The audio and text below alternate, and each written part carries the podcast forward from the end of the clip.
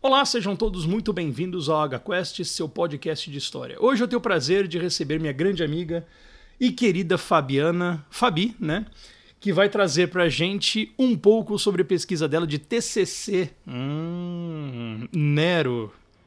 Oi, Pé, muito obrigada pelo convite. É, eu estou muito honrada por estar aqui. Também parabéns pelo projeto. E vamos responder as perguntas. Bom, então a primeira pergunta, que é uma pergunta que eu sempre faço para todo mundo e vou fazer, eu vou Uhum. insistir, na- insistir nesta pergunta, é por que história? Ai. Então, por que história? Na verdade, eu sempre me encantei por história e eu tinha um professor na época do Fundamental 1, que eu nem sei mais se é Fundamental 1 ou não, na minha época era, que era incrível e ele explicava aquilo com uma paixão. E eu comecei a me interessar em história com Antigo Egito. Então, eu estudava muito, muito Antigo Egito. E aí eu entrei no ensino médio, aquela pressão da sociedade, o que, que você vai fazer e de faculdade. E eu queria fazer história desde o começo. E aí minha mãe ficava assim: "Ai, mas você vai viver do quê? Vai dar aula, vai ser professora?" E aí eu pensei no dinheiro e fui fazer economia. Achei o curso uma droga, não era o que eu gostava, não era o, o, que eu me sentia apaixonada. E eu fiz até o quarto ano de economia e desisti. pra infelicidade da minha mãe. É, e aí eu fui fazer história e agora no quarto ano de história, então quatro anos depois, tô feliz, eu tô realizada. Ah, achei que eu ia estudar Egito até o final, mas me enganei. É, qual foi a sua inspiração? Por que resgatar a figura de Nero? Então, na verdade, assim, eu brinco um pouco que Nero apareceu na minha vida de uma forma um pouco divina. Porque isso foi quando? 2014 ou 2016, eu não me lembro. Eu fui para Roma pela primeira vez. E eu tava com a minha prima e não sei se vocês já tiveram a oportunidade de estar em Roma, mas para quem não teve, eu vou situar o centro histórico um dos centros históricos, porque tem um monte, mas o centro histórico principal, que todo mundo conhece, todo mundo quer conhecer, tem o Coliseu, tem o Palatino e tem o Fórum, ali mais ou menos perto. E a gente contratou um arqueólogo que era especialista no incêndio de 64 e Nero para fazer o tour. Só que a gente contratou esse arqueólogo sem saber a especialidade dele. A gente simplesmente queria um arqueólogo para explicar as coisas pra gente. E ele explicava aquilo com uma paixão, sabe? O olho dele brilhava e eu falei, não, é isso que eu quero estudar. E eu sempre achei a figura dele, do Nero, muito interessante, bem polêmica. É, eu venho de descendência italiana também, então sempre tinha umas, é, umas frases prontas com a figura do Nero que eu escutava desde criança, é, como ele era mal. A gente, eu sempre escutei que ele, ah, o louco que incendiou Roma, e enfim, por aí vai. Foi por isso que, que eu escolhi estudar o Nero, na verdade. Eu acho ele uma figura muito interessante, muito polêmica, é, e, e, é uma, um traço de personalidade muito interessante para ser estudado também. Então, por isso que eu escolhi. É, quando você me passou a, aqui as suas questões, uma das coisas que eu achei muito interessante é, é o fato de que você colocou uma árvore gene, genealógica do Nero, né? E eu queria entender, né, qual, qual é essa importância e se essa dinastia chamada de Júlio Claudiana era problemática. Toda. Já para começar, o tio do Nero era Calígula, né? A gente já já começa já. por aí que não era uma figura assim muito querida pelo povo romano e também não muito querida pela Idade Média depois. E na verdade, Calígula foi muito influente pro Nero, porque o pai dele morreu quando ele era bem jovem. Então, quem criou ele praticamente foi o tio. Então, ele teve toda essa figura. É, reza a lenda, né, que quando Calígula, Calígula também perseguia os, os cristãos. É, então, por isso também que Nero perseguia e tinha esse ódio todo. Na verdade, toda a dinastia perseguia os cristãos. É, é um fato. E reza a lenda que quando Nero tinha uns seis anos, mais ou menos, é, Calígula levava ele pros precipícios e fazia ele empurrar os cristãos também. É. Caramba!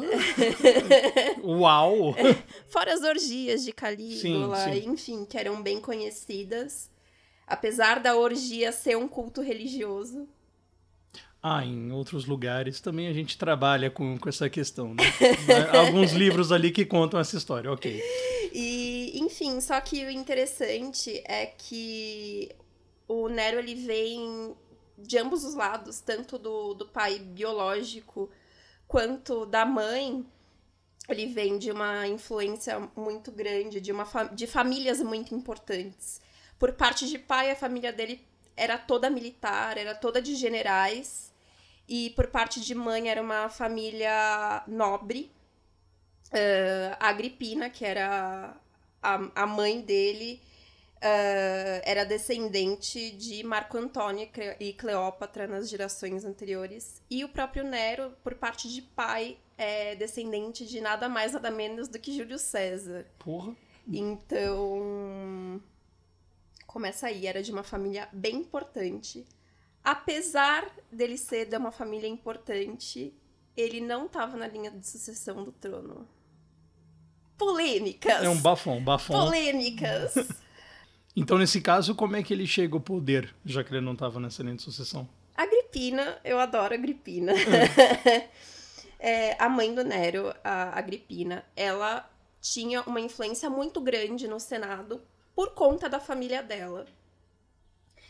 E ela o pai dela casa com esse militar, ela fica viúva muito cedo. Eu não sei dizer precisamente com quanto tempo ela ah. fica viúva, mas ela fica viúva muito cedo. E aí chegou um tempo que ela, ela e os outros filhos são, são exilados. Ela volta para Roma e ela se vê meio perdida ali. Uh, o imperador fica, fica viúvo e ela casa com o imperador, que era o Cláudio. Cláudio tinha um filho já que estava predestinado ser herdeiro do trono. Uhum. Só que Nero era mais velho. E ela faz um. Como é que uma manipulação? para que Nero seja herdeiro do trono. Como isso? Fazendo com que o Cláudio o adotasse. Então ele adota Nero e casa com a sua filha mais velha, que é a Otávia. Então, a partir desse ponto, ele seria o primeiro sucessor do trono. Tudo uma manipulação. Bom, nesse caso, então, ele chegou ao poder graças à manipulação da mãe, né? Uhum. Casou-se com Otávia, perfeito. Mas por que muitas pessoas, assim como Máximo Venanzetti, se referem a Nero como abre aspas, divo incompreendido. Então, na verdade, Nero não nasceu para ser imperador, né? Ele hum. chegou ao governo por conta de um golpe, se podemos chamar assim, de golpe. E ele gostava muito das artes. Ele tocava harpa, ele gostava de cantar Porém, todavia, ele queria ser cantor, mas não tinha aquele talento. Certo. Tanto que ele obrigava os romanos a assistirem os espetáculos dele no Circo Máximo. E as pessoas tinham que aplaudir, né? Afinal de contas, era o imperador. Pois é, né? Teria um problema se não fizessem isso, um certo isso, problema né? e... Tanto que ele adorava ir pra Grécia amava ir para Grécia porque ele falava que os gregos eram os únicos que sabiam apreciar a arte dele, mas isso era mentira, porque os gregos achavam que era um show de comédia na real, entendeu? Então ele era pão de pé, coitado. Eu brinco, ele é a diva, porque a gente vai ver mais pra frente também. É, porque que eu brinco que ele é meio diva. Tanto que depois do incêndio, quando ele construiu o grande palácio dele, a Domus Áurea, ele mandou construir uma estátua gigantesca é, de bronze na figura dele. Então não foi uma homenagem. Ele mesmo mandou construir, porque normalmente os, imperadores eram homenageados com estátua. Ele não, ele eu vou construir a estátua e vou construir a maior de Roma na frente do meu palácio. E E detalhe que atrás da estátua tinha uma fonte gigantesca também. Tanto que é, quando Nero caiu e morreu, essa estátua passou a ser representada pelo, pelo deus do sol, né? De tão grande que é e, de, e da sua grandeza e enfim, e por ela estar tá também em um ponto bem alto e estratégico de Roma. E qual que era o relacionamento dele? Bom, já que você comentou a respeito, né, que a Agripina mexeu ali os pauzinhos dela para colocar ele no poder, qual que é o relacionamento dele com a, com a mãe? Um pouco conturbado, porque ele não queria ser imperador, ele fez ele casar com uma mulher que ele não amava. E por várias vezes, quando Nero não seguia as vontades de Agripina, Agripina fazia alguma coisa para boicotar e falava que ia colocar o irmão dele no lugar, tanto que Nero também envenenou o irmão. Nossa, ele era uma figura, assim, bem carinhosa, né? Bem carinhosa. É. Tentou matar a mãe algumas vezes, mas não conseguiu. É... Que, na verdade, eu acho que a cereja do bolo, assim, pra ele tentar matar a mãe, umas, uma das, né? Ele se apaixonou por uma mulher, pela Pompeia, e ele não queria mais se relacionar com Otávia. E ele mandou assassinar a Otávia, só que ele não conseguiu. E, e ela, ele estava tentando se divorciar a qualquer custo. Ele consegue o divórcio, então, pelo Senado. Ela, ele quer muito casar com a Pompeia, né? Só que a mãe não deixa também, e ele, a mãe acaba assassinando a Pompeia. E aí a mãe é exilada. E ela é exilada, ela perde todos os direitos políticos. Então, uma relação um pouco conturbada. Ela. Mas ela é a, é a grande articuladora, na verdade, do de todo o governo, né? Ela, Sêneca, o burro, que ele é um estrategista militar, tanto que quando a Agripina é isolada, acontecem. E, e, logo depois, por conta da, da conspiração de Pisão, né? Sêneca também é isolado, exilado. E aí começa todas. Uh, ele começa a decair, né? Quando ele não tem mais Agripina e Sêneca apoiando, o Congresso também passa. O Senado passa a não apoiar mais também. Bom, você falou do, do Sêneca, né? Uhum. Qual a influência de Sêneca em seu reinado? E isso explica por que ele era tão obcecado com Grécia e Oriente? Sim. Tem alguns autores que falam que ele era obcecado com, por Grécia e Oriente por conta da árvore genealógica dele, por conta de Cleópatra e Marco Antônio. Só que eu acredito que Sêneca tem, assim, essa grande influência, porque ele foi o criador do estoicismo romano, então, o estoicismo vindo por, por Alexandre, ele gostava, o Sêneca era fanático por Homero. Então, Elíada e Odisseia, ele fazia Nero ler muito esses livros também, todos os pensadores. Então, Aristóteles, Platão, ele lia todos.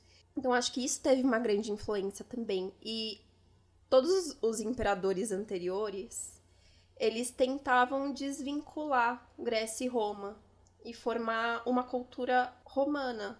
E Nero não, ele tenta resgatar as figuras gregas e egípcias o tempo inteiro.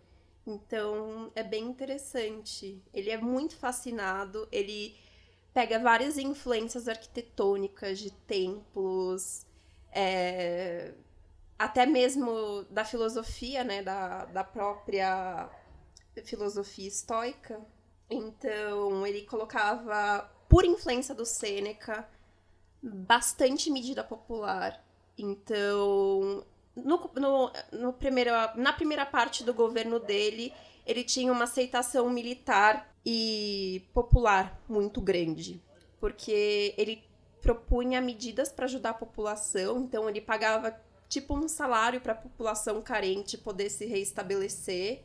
E apesar de apoio político pelo Senado ele nunca teve. Isso não, nunca agradou muitos senadores. E ele também fez várias limitações para os senadores, senadores é, cortou gastos, cortou segurança, cortou a quantidade de advogados que os senadores podiam ter, então não agradou muito. Mas ele era protegido pelo exército e pelo povo. Então, na primeira parte do governo, ele era amado. E isso teve influência de Sêneca, senão.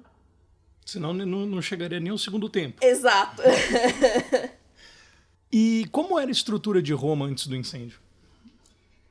Então, a gente está acostumado a ver nos filmes de Hollywood aquela Roma é, cheia de mármore e toda luxuosa. E, gente, não era assim, não caiam nessa. Claro que tinha essa grandeza toda de mármore, mas era nas grandes construções, nos templos, nos palácios, né? Em, nos, nas casas dos senadores, tudo. O povo em si, não. Era madeira, palha. É é importante ressaltar também que não havia nenhuma, nenhum planejamento, a cidade crescia total sem planejamento. Roma, segundo algumas fontes, havia um milhão de habitantes na época, em 64. E crescia de maneira descoordenada e tinha muito beco e viela, ruas estreitíssimas, e isso ajudou também na propagação do incêndio, né? E Roma, por conter parte da sua construção de material inflamável, ela já tinha um corpo de bombeiro e, sei lá, ocorria 10 incêndios por dia, mais ou menos, em Roma. Era corriqueiro. Ah, aquela imagem que você me mandou, bem emblemática por sinal, parece que tem um Nero em cima de uma ponte que tá cantando, uhum. feliz e contente, obviamente, tocando sua arpinha, né? é, eu queria que você explicasse mais ou menos, uh, porque está tudo em chamas e ele está lá, né? Cantarolando, uhum. né? Fazendo, dando um show à parte. Eu queria que você me explicasse, ou melhor, nos explicasse é, é essa imagem, se tem o que que tá certo, o que que tá errado, se ela está dentro do, enfim. Essa figura, ela foi trazida por Tácito e Tito Livio, que foram os primeiros historiadores que a gente conhece assim por gente. Só que eles não estavam presentes na época do incêndio. Um era pequeno e o outro nem tinha nascido. Então, eles contaram a, a partir de relatos populares, né? E quem conta um conto aumenta um ponto. Então, a linguagem popular vai e vem. E uh, estudos arqueológicos recentes mostram que Nero não estava em Roma era verão. Então ele tava na, no Palácio Imperial de Verão. Eu sempre esqueço o nome da cidade, mas se eu não me engano era Anzio. Que fica, ficava mais ou menos aqui, umas três, quatro horas de viagem a cavalo. Era bem, era bem perto, assim. Então ele tava lá. E aí o que acontece? Por que, que ele ganhou essa fama? O incêndio começou no Circo Máximo, é, e começou a propagar. O corpo de bombeiro foi acionado. Eles fizeram toda uma contenção. O palácio dele também estava em chamas, que é onde onde está o Coliseu embaixo, se a gente escavasse, seria o Palácio do Nero. Uhum. O palácio antigo, né? É, e e aí, o que, que você faz quando tem crise? Imperador, socorro!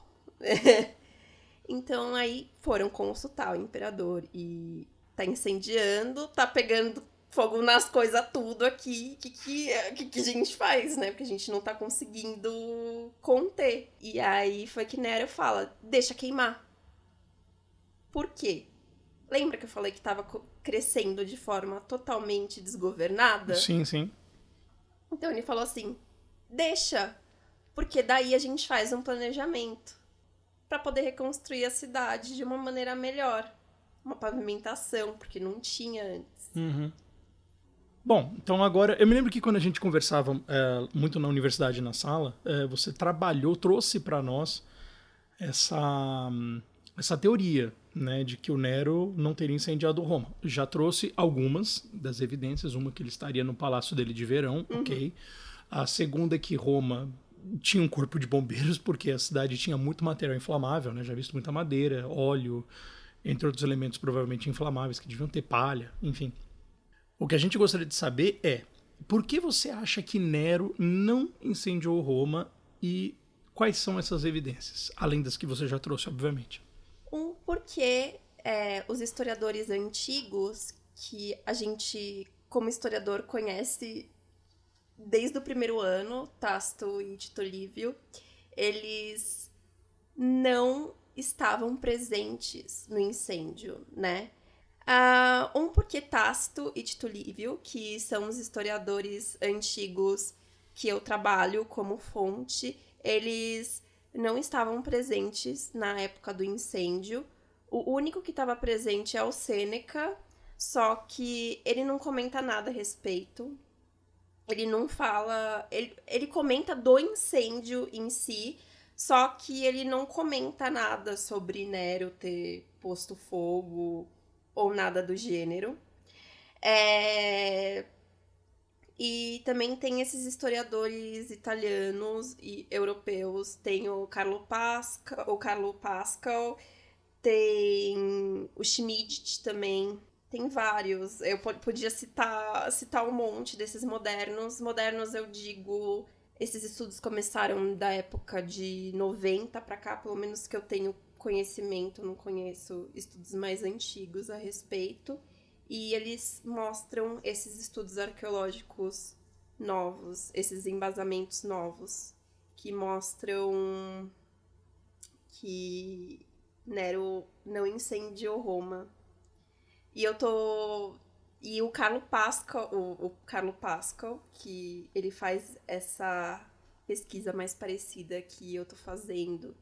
Então, não é o objetivo da pesquisa escrever uma bibliografia sobre o Nero, mas sim estudar um certo personagem histórico e mostrar ao longo dos anos o quanto essa figura vai mudando. O quanto esse personagem histórico pode se, se tornar bom a mal, porque no começo do governo ele era amado pelo povo. E hoje a gente tá 2019. Todo mundo acha, nossa, não era um carrasco, louco que incendiou Roma. A gente ainda tem essa essa visão. É mais trazer essa discussão do que propriamente uma bibliografia dele.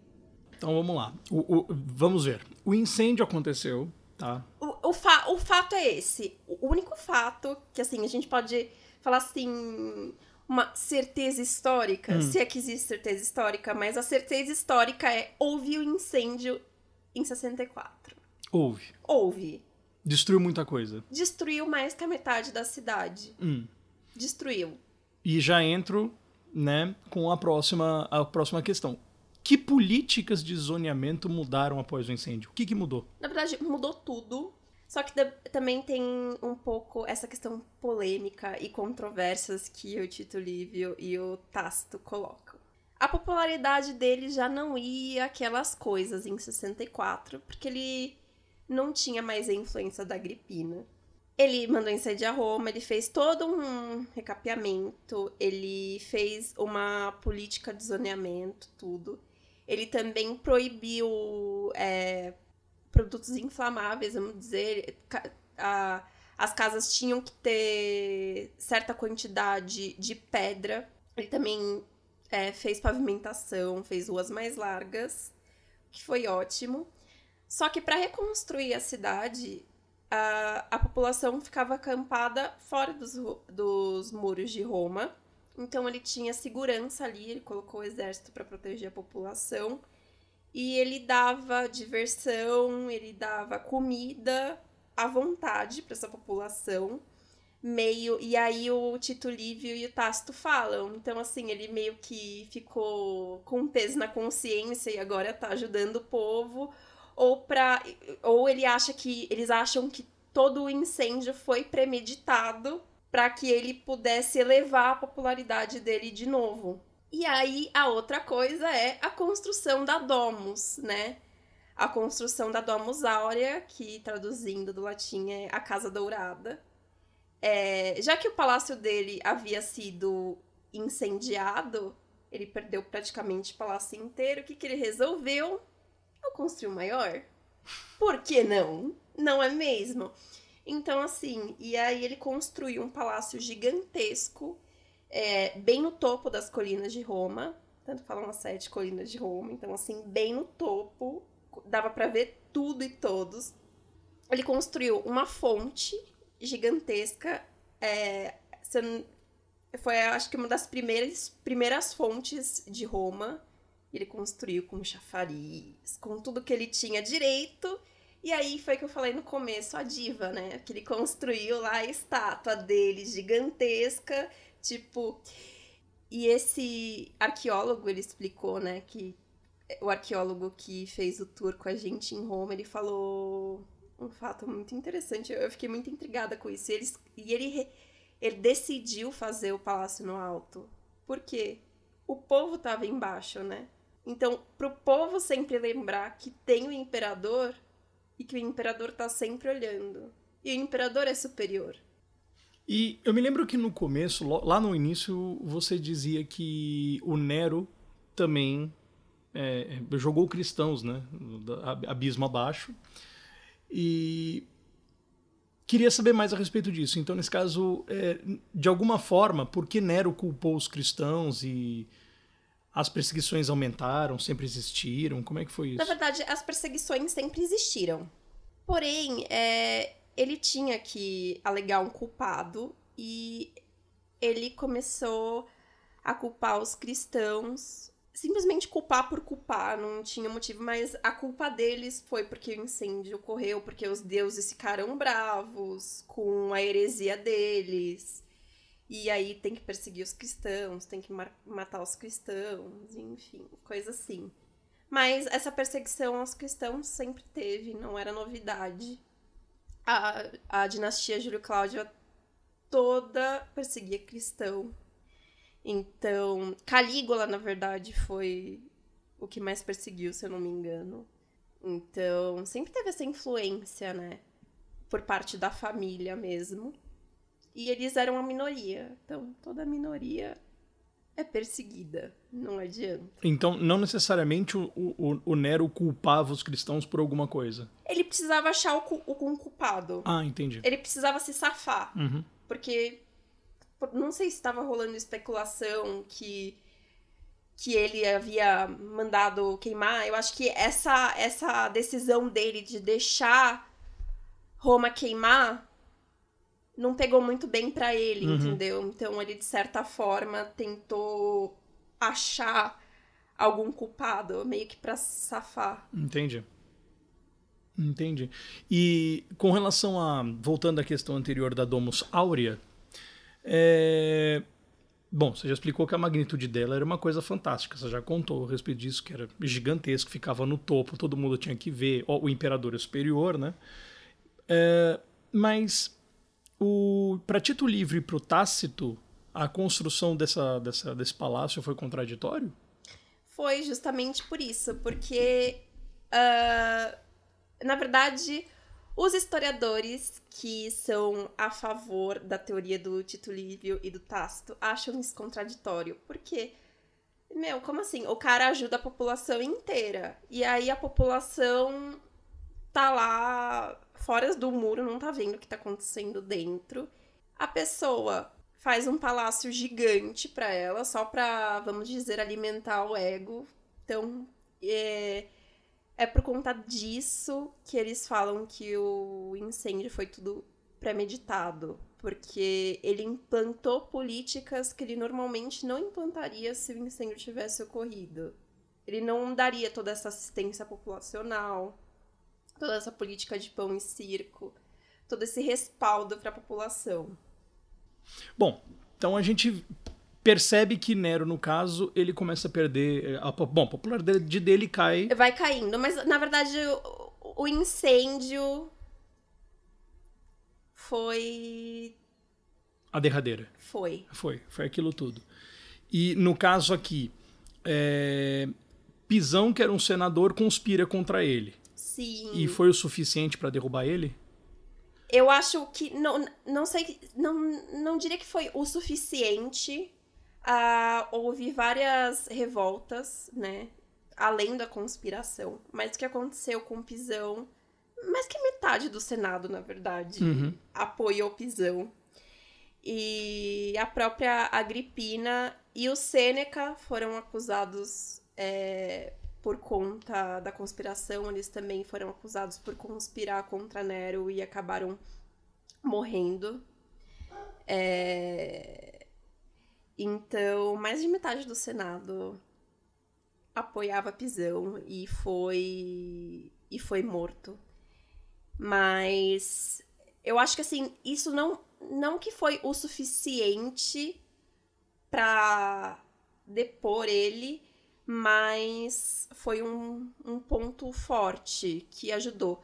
Na verdade, ocorreram várias revoltas e ao longo do tempo, e ele não estava mais com apoio de Sêneca e do Burro, ele não estava mais ligando para ninguém, assim, pra opinião de ninguém. E aí tava. Depois do incêndio, tava esse burburinho, é, ocorreram várias revoltas. E aí, que Nero decide? Fazer um tour na Grécia. Tranquilo, né? Fazer um tour na Grécia, vou ficar é, vivendo de arte na Grécia, enquanto Roma estava politicamente e militarmente no caos. E ele vai lá e aí o Senado dá uma intimação para ele, tipo, você tem X tempo aqui pra, pra voltar. Porque a gente precisa de um ser superior aqui pra tomar decisão. Tá um caos, volta. E aí ele, vo é, ele volta, ele é destituído, condenado à morte, enfim. E tanto que fala, né, que quando a última a última frase dele antes antes de morrer é que artista morre comigo. E na sua opinião, qual é o legado, né, que dentro da história, obviamente, que Nero deixa para a humanidade? Polêmica, mentira. polêmica. um artista polêmico. um artista polêmico. Uh, mas eu acho que ele deixa realmente essa discussão de personalidade. E se não fosse por Nero, a gente não teria o Coliseu.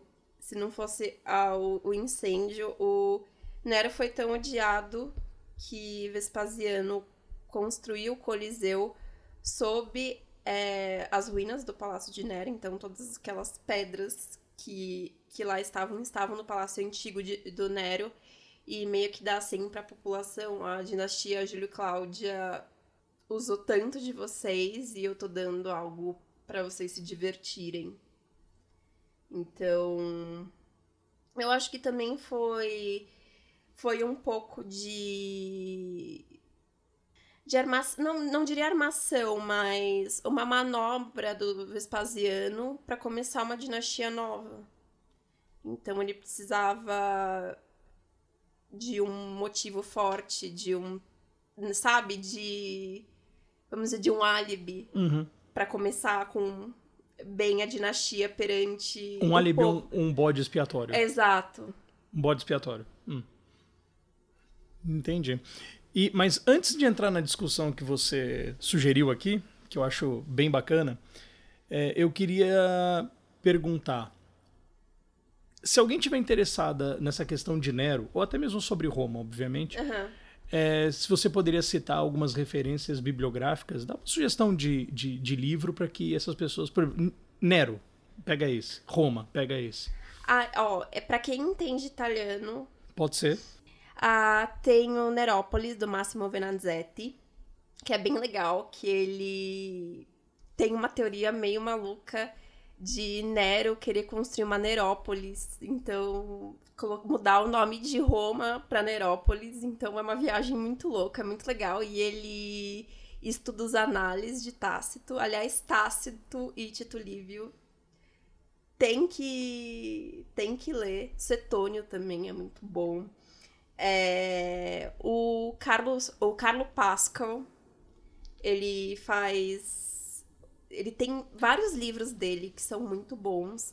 Tem do Joel Schmidt, que tem, um, que tem a tradução em português, que é Nero, é, Monstro Sanguinário ou Imperador Visionário. É bem legal esse livro e ele é bem gostoso de ler, porque ele parece um conto. Então, eu acho que se vocês quiserem começar a estudar Nero, eu pegaria o Schmidt, porque ele é bem gostoso de ler, bem fácil, ele é curtinho também o linguajar bem simples.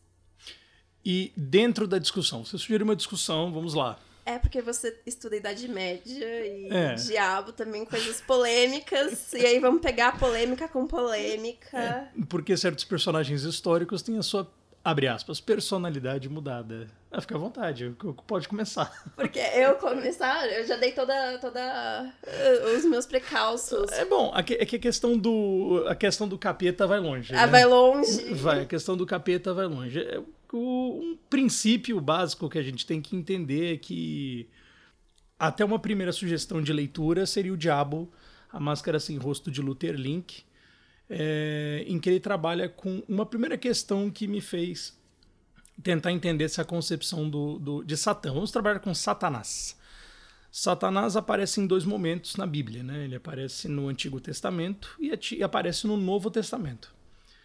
E a função de Satanás no Antigo Testamento era ser um vin- vindica- vindicador de Deus, né? Ele era aquele cara que era um título, né? Há vários o próprio Jeffrey Burton, Jeffrey Burton Russell, que é um cara que eu gosto pra caramba, ele escreveu já alguns livros, ele trabalha com isso.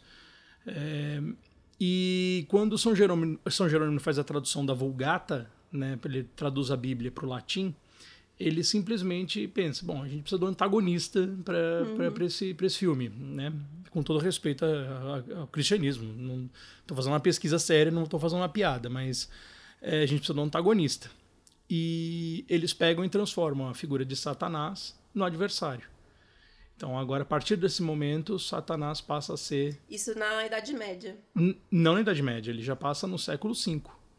Ele se torna adversário no século V. Ele vem nos primórdios, né? No Antigo Testamento, ele está como um anjo. Ele era um anjo, ele era um serviçal de Deus. Era um arcanjo, né? Isso, o próprio Messadier trabalha com isso, o, como eu disse, o Russell, o Paul Carus trabalha com isso, com essa mesma teoria. E por livre-arbítrio, tá, todos eles corroboram com a mesma ideia que por livre-arbítrio, Satanás resolveu, olha, não vou mais seguir a Deus, vou seguir a minha vida. E toda essa discussão, esse debate teológico, que a teologia surge no século II depois de Cristo, né? é, ela dá lugar aquela não, não é mais aquele pensamento filosófico, né? Agora é uma coisa mais lógica. Eles querem botar, tentar botar um raciocínio mais lógico em cima das escrituras. Toda essa questão do demônio vai ser trabalhada até o século XIII. É um grande debate até o século XIII, porque São Tomás de Aquino vai chegar e falar, gente, não, não dá para um teólogo, porque como você fica naquele debate, pô, mas demônio é isso, demônio não é, demônio não sei o quê, não sei o a gente precisa chegar a um acordo. E ele lança um livro chamado Demalo, uma obra chamada Demalo, que vai pontuar, olha, ele é isso, ponto e acabou. O teólogo que é teólogo cristão tem que acreditar que o demônio existe. A oposição. Inclusive, sobre essa questão da oposição, tem um livro aqui que eu estou lendo chamado Pensando com Demônios, do Stuart Clark. É- é- ele trabalha muito essa questão da bruxaria. Para quem gosta de bruxa, e bruxaria é um prato cheio. Mais de 800 páginas falando sobre bruxaria. E ele trabalha muito com essa questão da oposição, que o ser humano, a humanidade, precisava da oposição. Sim, eu acho que isso acontece também com a figura do Nero, porque eu discuto com várias pessoas, as pessoas perguntam. Ai, que você estuda? Eu falo Nero. Assim, ai, você estuda esse louco? É, eu sei como é. É, pra você deve ser um pouquinho pior. É, pois é. Mas, mas enfim, e que as pessoas falam, ai, mas você acha certo o que ele fez de matar os cristãos? Gente, eu não tô defendendo o Nero. Não, É, mesmo porque, até desculpa te interromper, isso, isso é inadmissível por parte de nós historiadores. É, é, existia um pensamento naquela época que não é o pensamento de 2019. Então, é justamente nesse ponto que eu queria chegar, porque toda a moral que a gente conhece, ou grande parte da moral que a gente conhece, vem a partir do da Igreja Católica. Sim. Então, o que é moral e o que é imoral é, a respeito da cultura antiga. No, próprio, no começo da discussão mesmo, eu tava falando das orgias romanas. E as orgias, orgias. As orgias romanas eram um culto religioso. Era um culto pra Baco. Sim, Deus do vinho. Que a do gente só lembra Deus do vinho. Isso, Deus do é. vinho e das festas. Tanto que se ia algum guarda real e gostasse de uma menina na aldeia e chamava pra orgia, o pai ficava orgulhosíssimo. Porque tinha uma representação. Tinha uma representação. Sim. Tanto que aquela mulher voltava para se voltasse para vila, ela tinha mais condição de ter um bom casamento, porque ela participou da orgia do imperador, Sim. entendeu? Então, e essa questão de moral do que a gente conhece vem tudo com a, com a igreja católica. Sim, ela trabalha essa, essa questão, essas questões morais e, e vão... por que que você acha, na tua opinião, não sei se, se você tem uma, uma opinião formada, por que que Lúcifer foi dado como imoral se a gente tem o livre-arbítrio? Marketing. Desculpe, essa é a minha resposta. Marketing.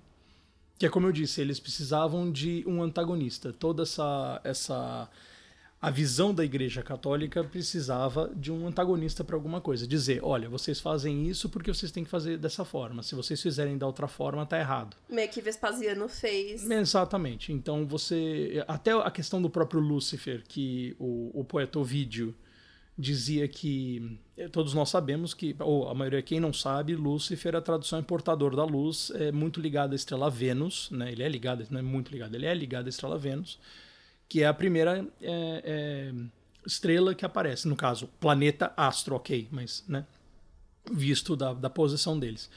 E o Giovanni Papini, que inclusive o livro dele está aí também, O Diabo, aí tem uma continuação. É, ele fala que o poeta Ovídio dizia que Lúcifer chamava, o portador da luz, chamava os romanos para trabalhar. Uhum. Assim, olha, Lúcifer está nos chamando para trabalhar, porque é a primeira estrela que aparece, astro que aparece, então vamos todos trabalhar. O que acontece? Eles vão inverter toda essa questão por conta do livre-arbítrio, mais uma vez, para tentar colocar na cabeça das pessoas o que é moral. Entendeu?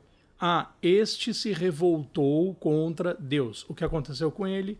Caiu a interpretar uma passagem de Isaías: Ó, oh, tu, filho da alva, que caíste por terra. Pronto, não era mais. É, se não me engano, era, o próprio Papini fala que era Sargão II, eu acho que é isso, não, não me lembro. Mas eles inventam que não, quem caiu então, o filho da alva, peraí, alvorada, que nasceu, Lúcifer, Vênus, Porto, caiu, pronto, beleza, esse é o cara, é o, é o nosso cidadão. Entendeu? Até a própria questão, vamos lá, de novo. O, o nome demônio, a palavra demônio, é uma palavra que significa espírito. Ponto. Uhum. Pode ser espírito do amor, segundo Platão, um espírito conselheiro, segundo Sócrates, espírito, sei lá, da preguiça. Tudo quanto é espírito, no grego, é o daimon, né? Demônio. Mas não, alguns doutos da igreja, segundo Papini, fizeram um filtro e resolveram que, ah, não, vai ser só o que é espírito impuro e mal. Acabou, fim. Então, é tudo para pregar moralidade. Esse livro do Clark fala isso com relação às bruxas. Moralidade.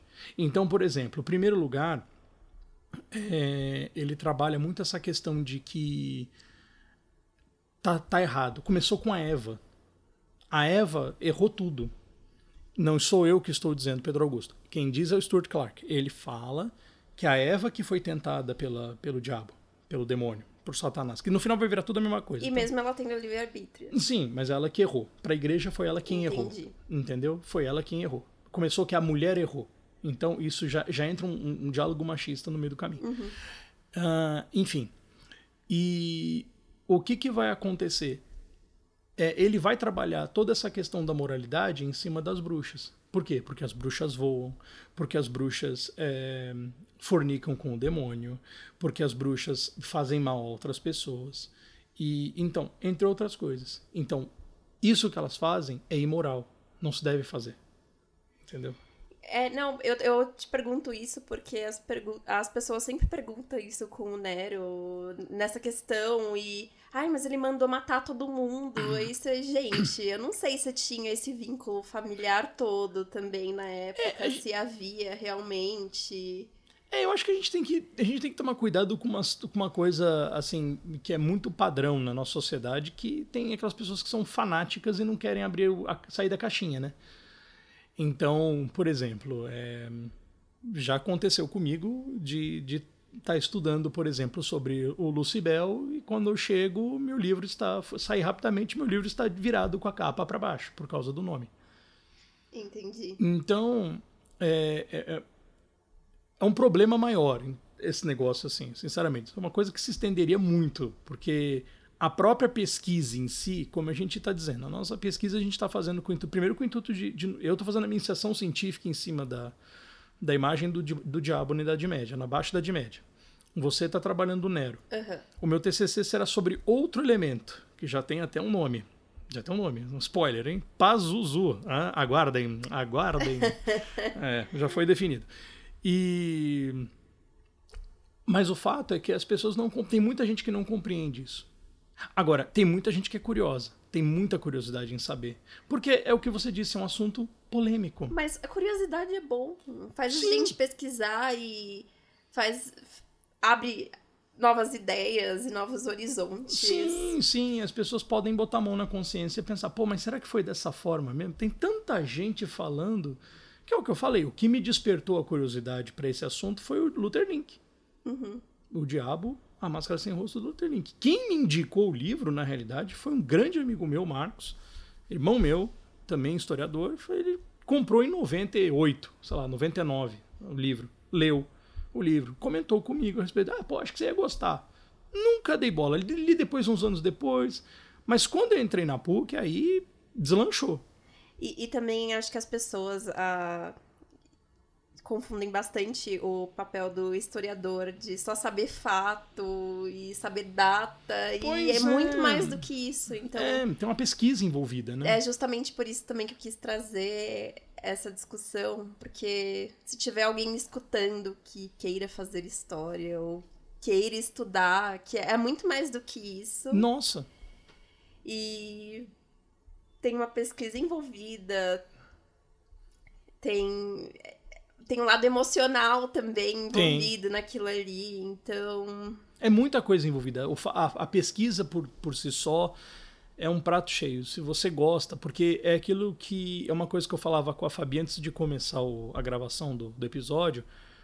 É, a partir do momento que você começa a angariar mais conhecimento sobre esse assunto, você trabalha com novos autores, novas autoras a respeito disso, é, você está recebendo uma bagagem intelectual a respeito do assunto escolhido que, olha, vai te vai te enfiar perguntas na cabeça. Vai. E vai, vai ter sempre aquele bichinho, ai, mas será que foi isso mesmo que aconteceu? E aí a gente vai pesquisando, pesquisando, pesquisando. Exatamente. E uma coisa que eu quero fazer, na verdade eu falo, né, que eu fui influenciada por dois Carlos, o Ginsburg e o Pascal. É, dois. Aliás, professora Carla, um beijo.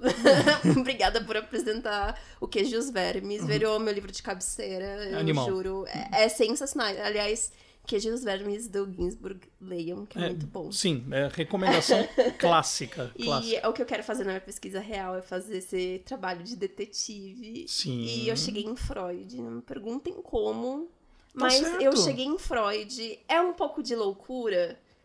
Sim, mas eu cheguei em Freud. Mas a pesquisa te leva para lugares. a pesquisa vai levar você para lugares em que o céu é o limite. Ou no meu caso, o inferno.